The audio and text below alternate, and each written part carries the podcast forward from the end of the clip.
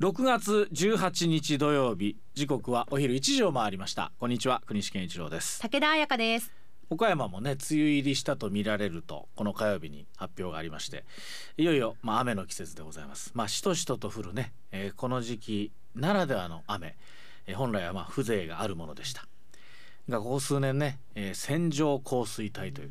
発達したこう積乱雲がね次々と発生しまして短時間に大雨をまあ短時間というよりもずっと長いこと大雨をもたらすことが多くなっております。特に7月はですねここ数年毎年のようにねどこかで被害が出るほどの雨が降ってます。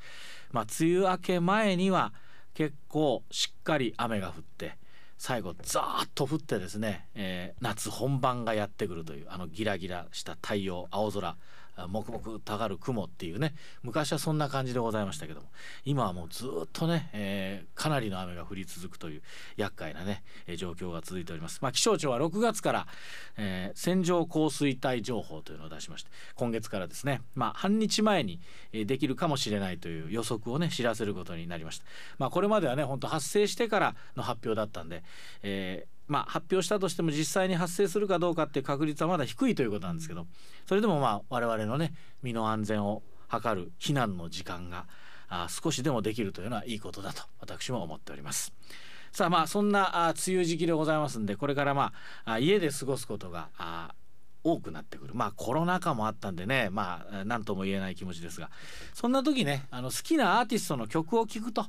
うん、落ち着くものでありましてまあ、実はですね今週15日私もファンであります小田和正さんが8年ぶりに、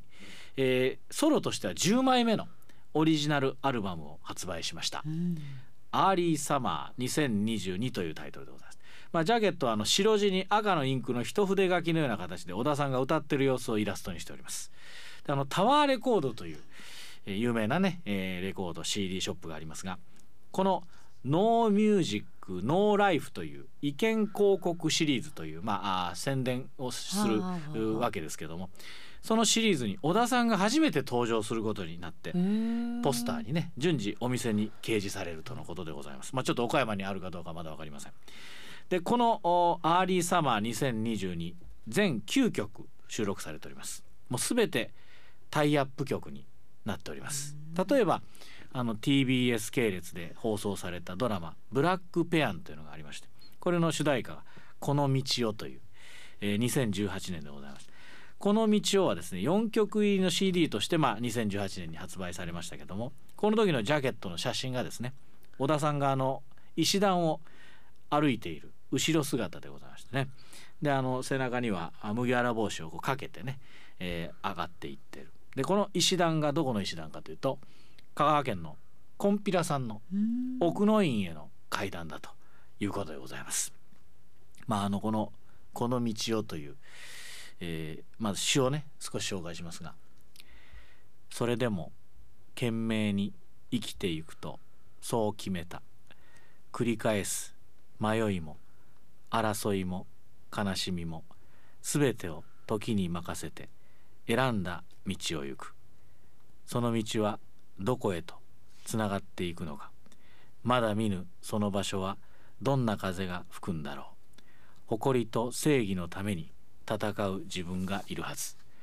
晴れ渡る広い空に明日が確かに見える。どんなに険しくてもこの道を信じてゆく。守るべきものそれはただ一つ。それを知ったという。ね。まあ、あの私はま非常に飾らない詩がね、えー、好きでございましてでもこう力強いメッセージとなっております、まあ、ありふれた言葉かもしれませんけども非常に分かりやすくて、えーえー、小田さんの場合一音一音こうその言葉と音符がついていまして非常にまあ分かりやすくね、えー、まあ発声もそうですがあ歌も心に入ってきます。ねまあ、誰しもこう今の詩を聞いてどこかでこう感じる思いじゃないかな。そういう思いをね、えー、綴ってらっしゃいますと。ちょっと歌おうかなと思ったんですけども。まああのやめときます。ね、はい、えぜひ CD でお聴きになってください。あのまあ最近 CD で聴いてくださいっていうのももう古い言い方なんですかね。音楽配信っていうのがもう普通になってますからね。まあそうです、ね、音楽配信でいいうね。でも結構その好きなアーティストだけはこうか CD 買買いますよね。うっていう人もいますよね。そうですね、えー僕も同じ気持ちです、さてその小田さんなんですが1947年9月20日生まれ74歳今年の誕生日でなんとへー。75歳、あそうなんですね。はい、神奈川県の横浜市生まれ。実家は薬局です。小田薬局。有名なもうねそれこそ、えー岡山だったらビーズの稲葉さんの化粧品屋さんが有名なね、あのもうファンの人たちが訪れるところ小田さんの薬局もそうです。はい。えー東北大学の工学部からですね早稲田大学の大学院の理工学部建築学科修士課程を卒業しました。もうあの建築のおもうなんて言いますか一流のお道を歩んでいたということですけども、えー1969年に鈴木康弘さんらとねオフコースを結成しまして70年からプロとして活動を開始しました。でまあ「僕の贈り物」というのが初期の歌では有名ではないでしょうか。でも最初はなかなかヒット曲に恵まれなかったそうでございます。でもね、えー歌い続けて「愛を止めないで」とかあと「さよなら」これがまあ爆発的にヒットしましてあと「イエス・ノー」とか「まあ、イエス・イエス・イエス」とか「言葉にできない」とかねヒット曲を出しますで1982年には日本武道館でね10日間連続公演えー、すごい。を実施しましたあもう人気は最高潮に達します。でその後鈴木さんが脱退して、えー大間さんと松尾さんと清水さんという4人でね再スタートします。まあもともとあの鈴木さんと小田さんともう一方3人で始めてでその後大間さんと松尾さんと清水さんが入って5人でで、えー鈴木さんが抜けて4人になって再スタート。ですが89年にね、えー惜しまれつつ解散とでその後はソロとして活動を続けまして、まあ、91年に発売した「ラブストーリーは突然に」が270万枚を超える大ヒット曲になりましてまたあの映画の監督もしましてーへえ。「いつかどこかで」とか「緑の街」という2本の作品を発表しました。であと2001年からですけども「クリスマスの約束」という RSK でも放送している特別番組をね、えー手がけて2008年から始まった全国ツアー「今日もどこかで」というタイトルのツアーではドーム4公演を含めて53万人を動員する記録的なものになりました。でまあこれらの情報をねソニーミュージックの公式サイトからちょっと抜粋させていただきましたけどもで僕がですねその小田さんの歌と出会ったのが実は中学1年生の時1984年です。でつまり鈴木さんがあ脱退して1年間ぐらい休憩といいますかねちょっと休んでた時期があってで再びその4人のオフコースとして再出発した年が1984年でした。で、えーこの時久しぶりに発売されたのがシングルで「君が嘘をついた」という歌だったんです。で僕はもうその時、まあ、ラジオとかねテレビにはも